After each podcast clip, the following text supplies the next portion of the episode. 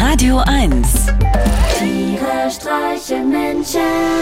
mit Martin Gotti Gottschild und Sven Phantom. Du Sven, ich brauche mal kurz deine Hilfe. Ja. Ich habe mal meinen Lebenslauf überarbeitet. Ich glaube, da habe ich das letzte Mal vor 20 Jahren gemacht. Und man weiß ja nicht, wie die Zukunft wird. Und deswegen will ich auf alles vorbereitet sein. Okay. Und habe sozusagen die letzten Jahre nachgetragen. Ähm, ich, könnte ich sie mal vorlesen? Klar. Ja. Ich habe auch überlegt, damit es nicht so trocken kommt, äh, habe ich es ein bisschen musikalisch untermalt. Also um Emotionen beim vermeintlichen Arbeitgeber anzuregen. Weil ich glaube, das blanke Wort hilft heutzutage nicht mehr weiter. Okay. Ja? Gefühle sind gefragt in unserer Gesellschaft. Viele Gefühle. Also, los geht's. Gut. Mein Name ist Martin Gottschild. Ich wurde am 24. September 1976 in Berlin-Buch geboren. Du wurdest in Berlin-Buch geboren? Ja. War das nicht damals die Klinik für Risikoschwangerschaften? Na und Sven? Meine Mutter hat immer gesagt, no risk, no fun. Also, mein Name ist Martin Gottschild. Ich wurde am 24. September 1976 in Berlin-Buch geboren. Dann wurde ich langsam älter. Nach dem Abitur, das ich mit 3,2 bestanden habe, wusste ich nichts damit anzufangen. 90 Prozent dessen, was ich mir in 13 Jahren Schule gemerkt hatte, habe ich bereits während des Abiballs wieder vergessen. Daher machte ich erstmal eine Lehre zum Einzelhandelskaufmann im Musikhaus Hellersdorf, um mich gesellschaftlich einzugruven. Immer wenn ich den Kunden nach einem intensiven Beratungsgespräch etwas Schönes verkauft hatte, bekam ich vor Glück eine Gänsehaut. Das passierte sehr selten. Im Juli 2000 fragte mich ein junger Mann namens Sven Phantom, ob ich nicht in seiner Band Sofaplanet Bass spielen wolle.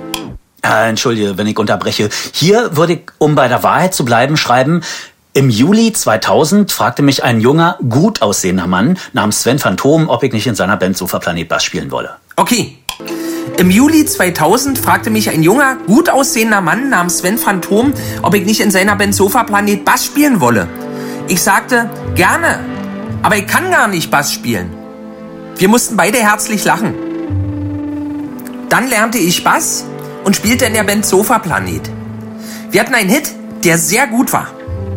Oh, entschuldige ein letztes Mal, Gotti, aber hier würde ich schreiben, wir hatten einen Hit, der sehr, sehr gut war. Stimmt, jetzt erinnere ich mich wieder.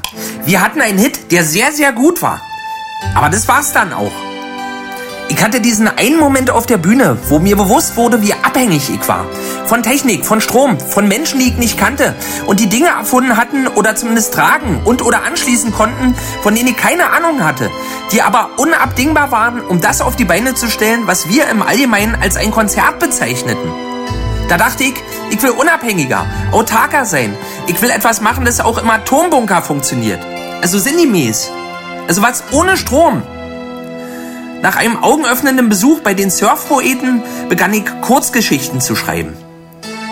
Die Ereignisse überschlugen sich. Berlin, Halle, Dresden, Magdeburg, Rostock, Leipzig, Greifswald, Neukirch, Nürnberg. Nur Köln funktionierte irgendwie nie so richtig. Vermutlich, weil ich so selten da war. Mehr weiß ich nicht mehr. Die Jahre vergingen wie im Rausch. Ich schrieb und schrieb und schrieb und schrieb und las und las und las und las. Eine Weile war das schön und aufregend.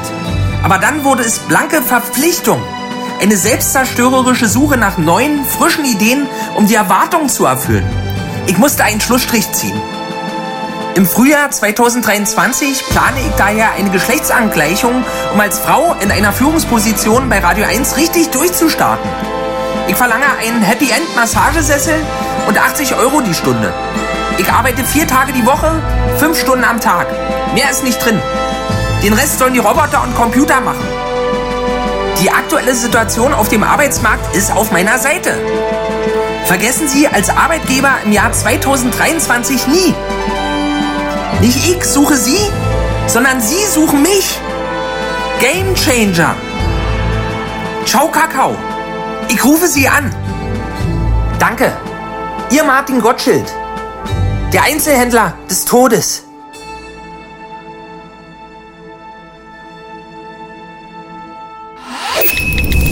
Übrigens, diesen Beitrag finden Sie in der ARD Audiothek. Im Podcast Tiere streicheln Menschen. Ohne weitere Kosten, werbefrei und alles in einer App. Jetzt die App der ARD Audiothek downloaden.